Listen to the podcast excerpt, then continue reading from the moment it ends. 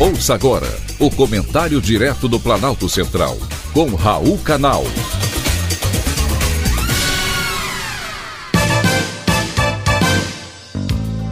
Queridos ouvintes e atentos escutantes, assunto de hoje, toma lá da cá. O ano praticamente acabou, porém não para o governo Lula, que ainda trava uma batalha contra o tempo no Congresso Nacional a fim de garantir a aprovação de alguns projetos prioritários. A ideia é ter uma maior arrecadação o ano que vem e diminuir a pressão sobre as contas públicas. E para isso, o presidente Lula já reservou 11 bilhões de reais para liberar em emendas para deputados e senadores nas próximas semanas. É para convencer os parlamentares de aprovarem os projetos de interesse do governo. É assim todo ano. Deixam para a última hora na possibilidade de garantir uma barganha maior.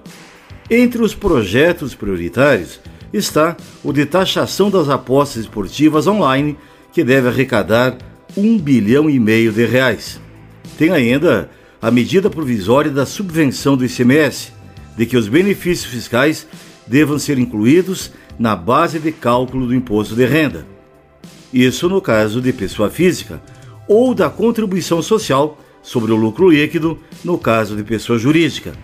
Essa medida vai possibilitar uma arrecadação de 35 bilhões de reais no próximo ano. Existe ainda a reforma tributária, que já foi votada no Senado e precisa da palavra final da Câmara dos Deputados. Por essa razão, o governo precisa lubrificar todos os canais possíveis para aprovar os projetos de interesse da equipe econômica antes do final do ano.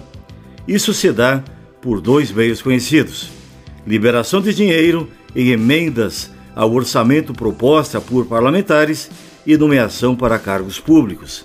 É a velha prática do toma lá da cá, que ninguém consegue acabar no Brasil, mesmo que tente. Lula pretende, inclusive, convencer os congressistas a segurar a análise de vetos presidenciais e manter os seus a projetos relevantes, como, por exemplo, o Marco Temporal de Terras Indígenas, a desoneração da folha de pagamento e regras que permitam gastar dinheiro com investimentos em 2024.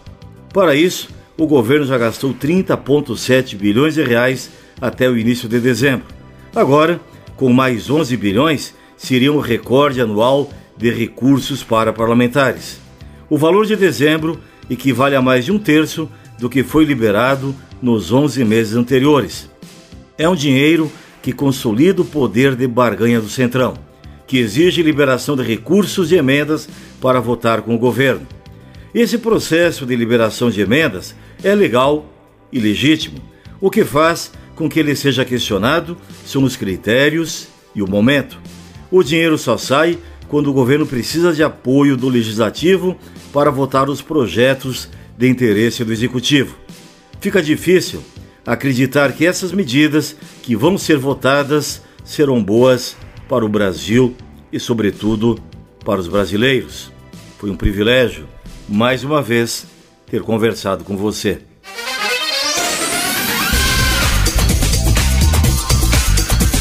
Acabamos de apresentar o comentário direto do Planalto Central, com Raul Canal.